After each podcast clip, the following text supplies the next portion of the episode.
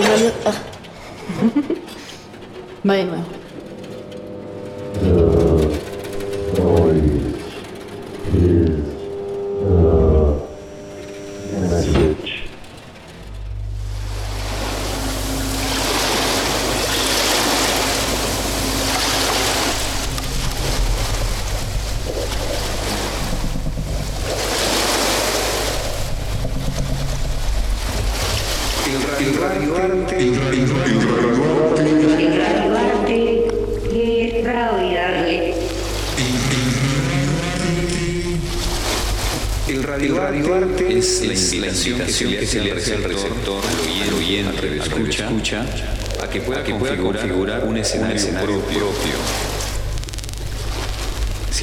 Apela mucho, al aspecto, subjetivo, del radialista, de la persona, que elabora esta pieza debe ser, debe ser armónico, es decir, tiene que sonar bien. Es un, es un género, género totalmente libre en su construcción. Es un género totalmente libre en su construcción. Totalmente libre en su construcción.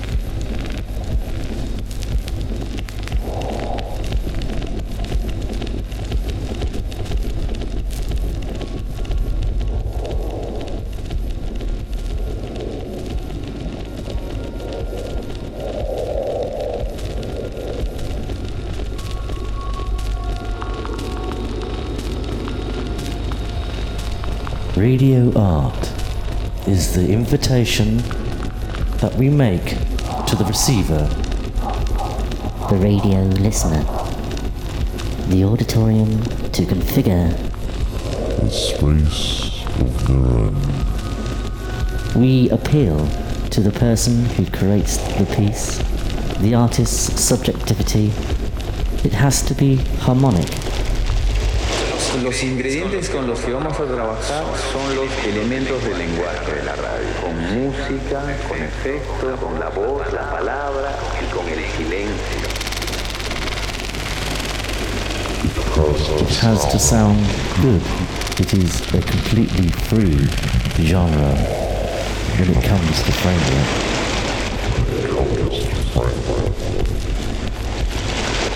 Música,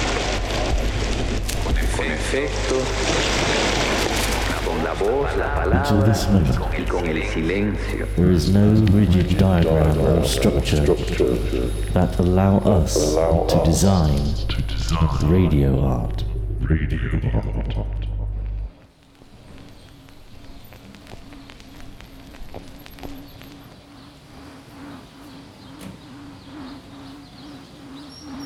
You're listening to the noise, noise the message. The message.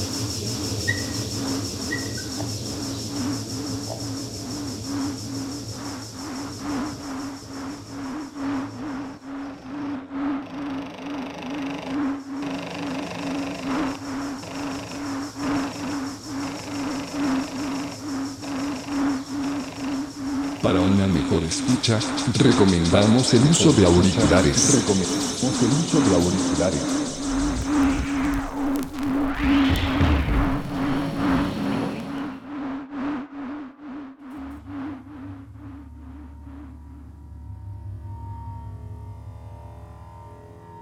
Hola, hola.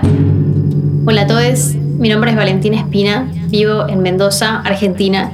Quería presentarles Mendoza Sonora, que es un primer documento de paisaje sonoro de Mendoza, Argentina, que surge como resultado de un taller que di este año llamado Paisaje Sonoro desde un enfoque interdisciplinar.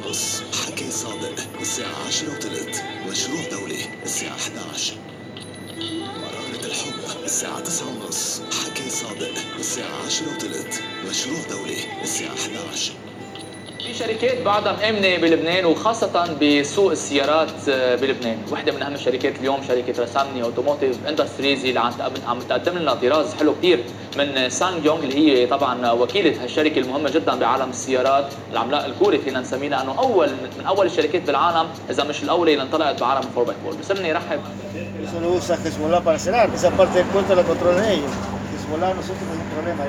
Cuando fue la guerra del 75, después de la guerra, han encontrado abajo de Beirut, subterráneo, dos ciudades abajo, con túneles, todo lleno de túneles. Desde el Líbano. ¿Por qué desde el Líbano? Irán quiere dominar la zona. Es el único país cristiano que hay en la zona. El único país en todo el único país que hay cristiano. Hay muchos intereses. Es muy complejo la zona. Siempre fue próspero. Lo que pasa es que no lo ven. Así es Giuseppe. Tengo, tengo. Que se muera ese. Que lo doy. ¿Qué pasó, don Jorge? ¿Cómo andamos? Andamos como Dios quiere. Ay, ay, ay, ay, ay, ay, ay, ¿Qué pasó? Los perros.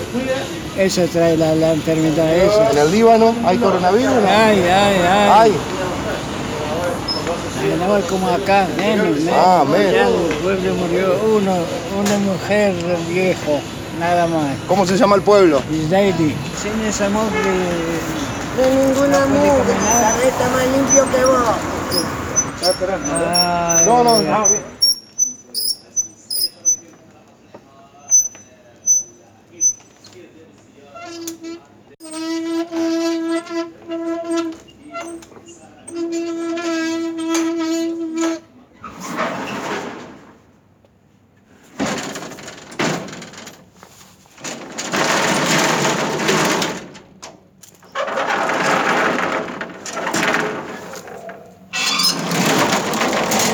Jorge. Vivo en esta provincia desde hace un par de años y acá estudié mi carrera de grado y, y ahora estudio mi posgrado en la Universidad Nacional de Cuyo, que es la universidad pública de Mendoza. Y el año pasado hubo una convocatoria de la Secretaría de Extensión de la Facultad de Artes y Diseño de esta universidad que consistía en presentar proyectos de ampliación curricular. Se trata de de una invitación que hacía esta secretaría a docentes, egresados o alumnos incluso a dar cursos, talleres o charlas sobre temas, sobre mm, alguna perspectiva, algún punto de vista, alguna disciplina que no estuviese siendo considerada en la formación eh, regular, digamos, de todas las carreras de la Facultad de Artes y Diseño, como un espacio para actualizar y para hablar de ciertos temas que no están siendo contemplados y que no encuentran su lugar, por así decirlo. Es un espacio para darles voces, tal vez, a contenidos que todavía no las tienen dentro de, de la facultad. Y bueno, eh, decidí aprovechar la oportunidad y presenté un proyecto para hablar de aquello que es lo que a mí me interesa. Entonces pensé que era una buena oportunidad para ir a hablar de estudios sonoros, en particular el tema del paisaje sonoro en la facultad. Era interesante y fue un desafío armar el programa y armar todo porque habían personas que ya tenían algunas nociones al respecto, otras que no tenían absolutamente ninguna noción. Siempre hay muchas dudas sobre si un taller de paisaje sonoro lo podía realizar alguien que no fuese músico y ese tipo de preocupaciones. Entonces, el taller estaba pensado para, para cuatro encuentros de dos horas cada uno eran virtuales. Entonces pensé en qué es todo aquello que no aparece, ¿no? ¿Qué es lo que no aparece cuando googleas paisaje sonoro? Porque muchas personas se inscribieron al taller pero no sabían de qué se trataba. Entonces dije, bueno, si yo me pongo en este lugar, tal vez yo googlearía qué es paisaje sonoro. Y googleé así. y bueno, de todo lo que salió fue todo lo que no hablé. por lo menos en el primer encuentro, me decidí arrancar de esa manera.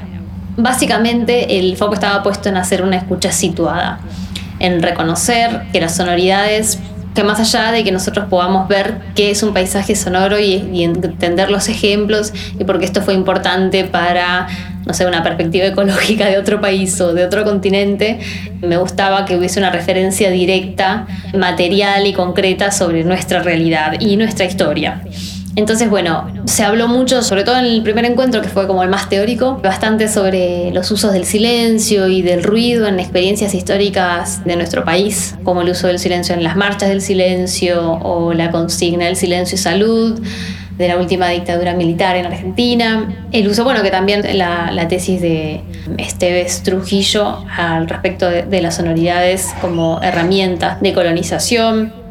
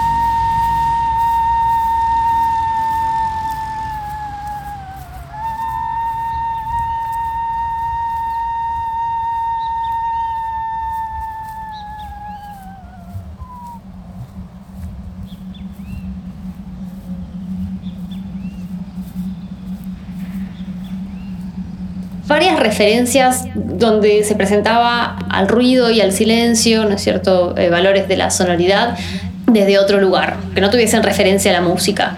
Y eso que parece una pavada, o que sabemos que en la realidad nada funciona así, esa materialidad un poco que también estructura nuestra forma de pensar. Entonces también estaban esas dudas, ay, pero si yo no soy músico no puedo hacer el taller y ese tipo de planteos.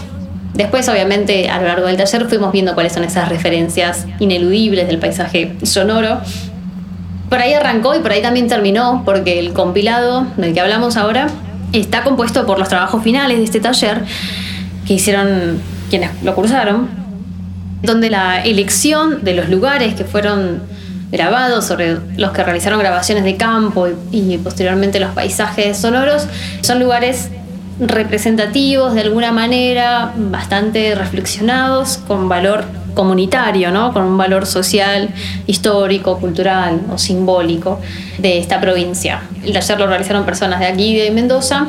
Cada track tiene un link y ese link lleva a un archivo donde está la, la explicación de ese lugar. Algunos también han profundizado en cómo realizaron el paisaje. Pero bueno, ese es principalmente el enfoque de esta experiencia.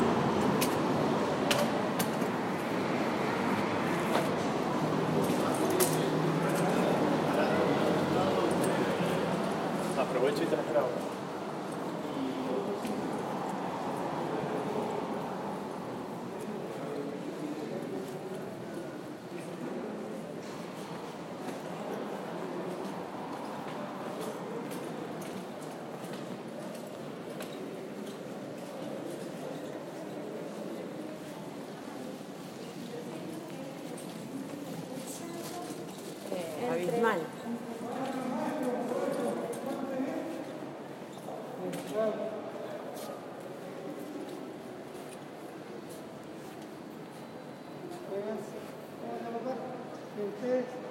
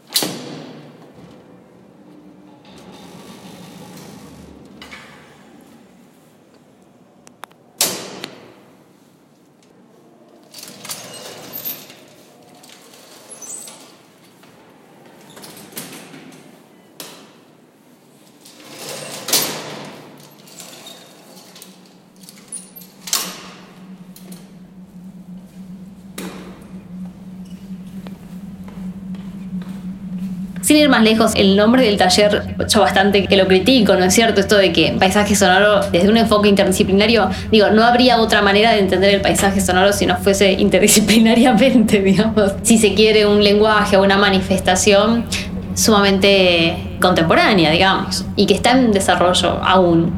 Entonces es hija, por así decirlo, de un montón de debates que se dieron y de discusiones que en torno a, por ejemplo, los valores esenciales de un lenguaje artístico del otro. Y me parece interesante que se lo tome al paisaje sonoro teniendo siempre frescos ese tipo de discusiones, ¿no? Fue una de las cosas que más disfruté, pero por ejemplo esto como, bueno, ¿qué es paisaje sonoro y qué no? Si es una grabación de campo y tiene tal grado de manipulación, ¿es o no? Si tiene mucha intervención, poca intervención de otros sonidos, de... Y está esa preocupación, ¿no? De qué es qué o cómo hay que hacer para que algo sea tal cosa, cuando en realidad la realidad se disgrega cada vez más y los límites se pierden en todo hacer creativo. Y eso pasa, ¿no? Pero bueno, siempre estas discusiones son a la hora de, de, describir o de pensar académicamente vuelven a incomodar y a importar, pareciera. Entonces, bueno, esas cosas aparecían un poco en el taller, esas preocupaciones. A mí me gusta esto de considerar, bueno, a ver qué pasó un poco con otros debates, qué pasó con, no sé, la aparición de la fotografía y cómo hizo tambalear o no a la pintura, cuál fue el resultado de esa discusión, algún lenguaje artístico se volvió obsoleto alguna vez. Parece que hay como una lectura utilitaria sobre los lenguajes artísticos. Parece que tienen su fecha de caducidad.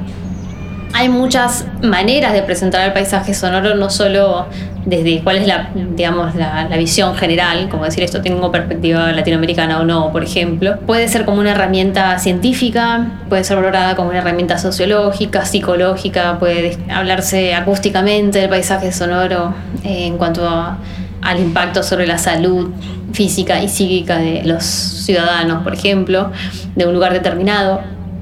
Pero me pareció esto, sobre todo teniendo en cuenta que quienes iban a hacer el taller eran personas vinculadas al arte, que fuese presentado como un lenguaje artístico. Entonces, bueno, también eso dio rienda suelta para que los resultados de Mendoza Sonora de este compilado fuesen tan diversos.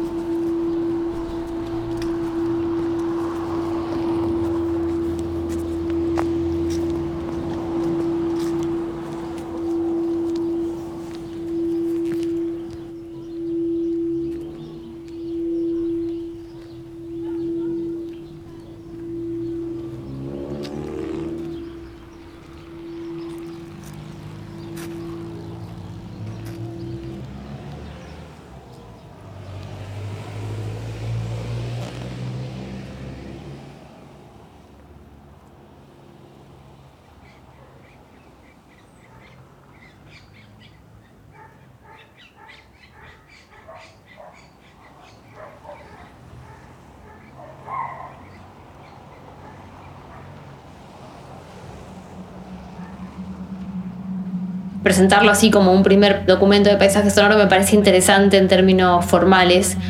Hay muy poco registro sobre lo que se hace en esta ciudad, entonces es como algo que, que se podría criticar fácilmente, o que por lo menos yo criticaría, pero es necesario hacerlo. Creo que es necesario postular las cosas que se hacen y nombrarlas con el impacto que tienen, porque a veces parece que no hay como mucha memoria sobre lo que se va haciendo, cuando no hay nadie, ninguna institución o autoridad que esté preservando la cultura, ¿no es cierto? Las innovaciones o las manifestaciones que se dan en un lugar, históricamente eso de algún modo se pierde, ¿no? En el relato. Entonces, tal vez no haya muchas personas acá en esta ciudad eh, preocupadas por esto. Después del taller creo que sí, que hay más. Eso me, me, alegra mucho.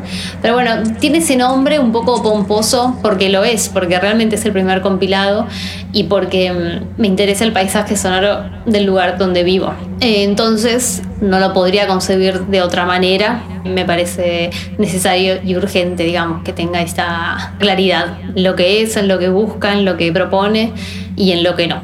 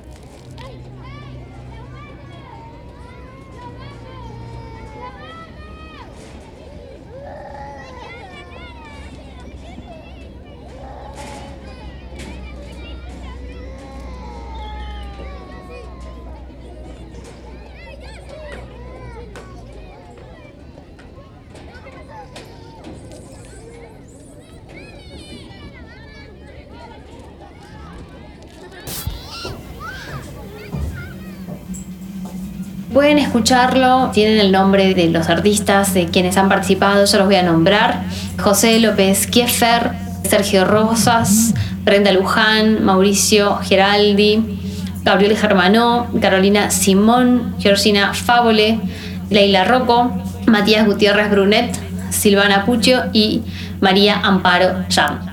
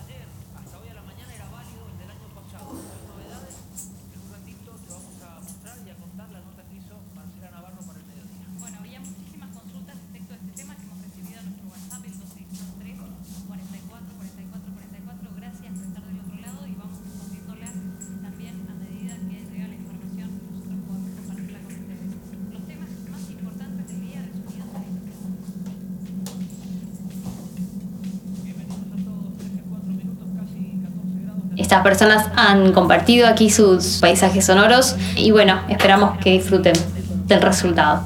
Muchas gracias. El ruido es el mensaje.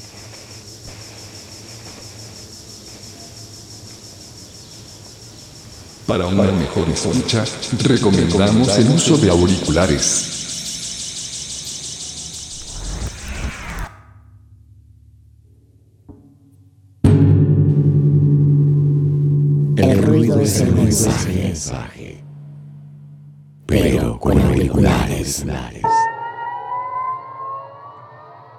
Mi nombre es Ana Futel y junto a Pablo Vaz iniciamos este proyecto que se fue desarrollando en el tiempo. Fue un proceso.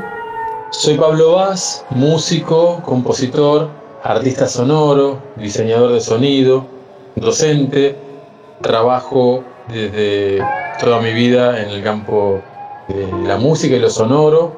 La idea surgió a partir de las ganas de tocar juntos. Nosotros improvisamos. Postales improvisadas, miniaturas sonoras, es un trabajo de improvisación libre que llevamos adelante con Ana Futel. Y como la pandemia ya había modificado nuestras vidas, una de las maneras viables era en forma diferida.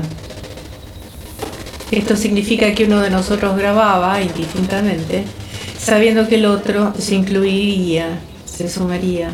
Trabajamos con la idea de miniaturas por la duración, debido a que sabíamos que el material que estábamos haciendo, una vez terminado, y si nos gustaba el resultado, lo íbamos a hacer circular por las redes, que son espacios donde la gente tiene la atención muy fragmentada, segmentada.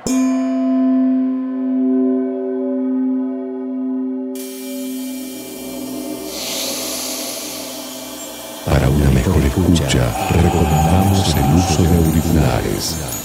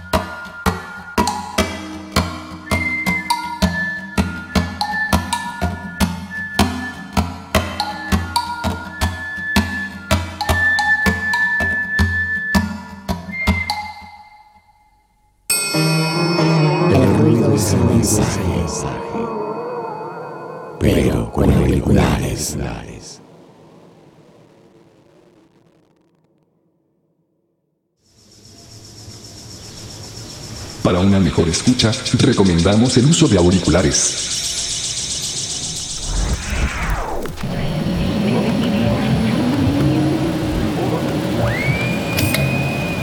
El ruido es el mensaje.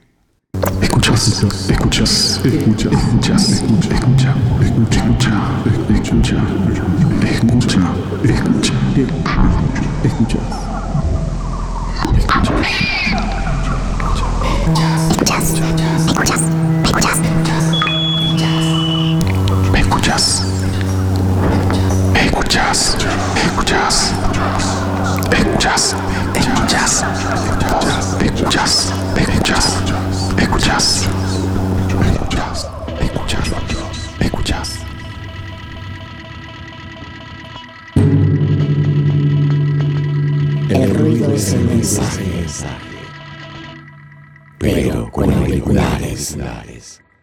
Hola, soy José María del proyecto de Dream Noise peruano Firela 16 y me gustaría recomendar Bioxid, uno de los proyectos del músico y escritor español Sergi Puertas. Para mí, encontrarlo alrededor del año 2000 en la plataforma vitaminic.es fue un quiebre que me obsesionó con las posibilidades narrativas del sonido. Definitivamente fue fundamental para mis primeros experimentos con el ruido y lo incidental en el Divino Juego del Caos y Fiorella 16. Lo que vamos a escuchar a continuación es el track The Dark Red Pool Controversy del disco Snuff Movie Soundtracks de Bioxid, editado el año 2000.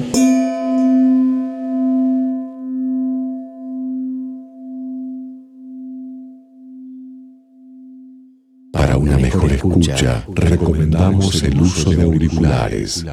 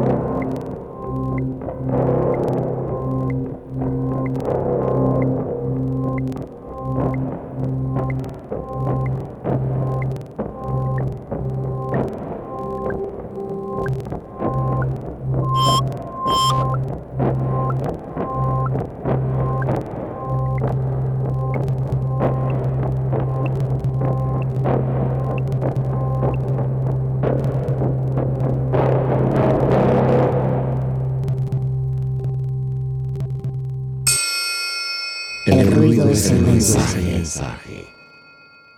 Pero con auriculares. Para una mejor escucha, recomendamos el uso de auriculares.